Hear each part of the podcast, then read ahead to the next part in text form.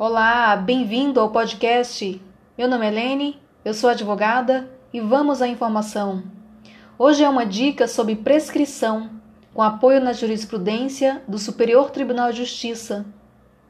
Vamos imaginar que determinada pessoa contratou um seguro de assistência à saúde e anos depois a seguradora reajustou o valor do plano de assistência, com base em uma cláusula abusiva.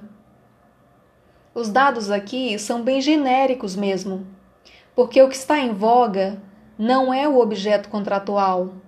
A cláusula que ensejou o aumento já sabemos que é abusiva. O que vamos discutir é o prazo prescricional. Em caso de o contratante decidir ajuizar uma ação de reparação, para declarar a nulidade do reajuste e receber os valores pagos. Então vamos a algumas indagações. Será se o prazo da prescrição é de um ano, por se tratar de um contrato de seguro?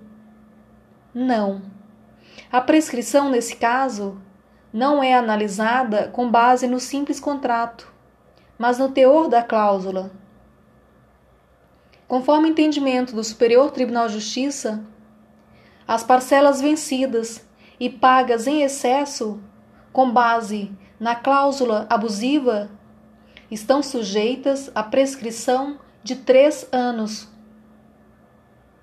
porque se trata de hipótese de enriquecimento sem causa por parte da empresa contratada.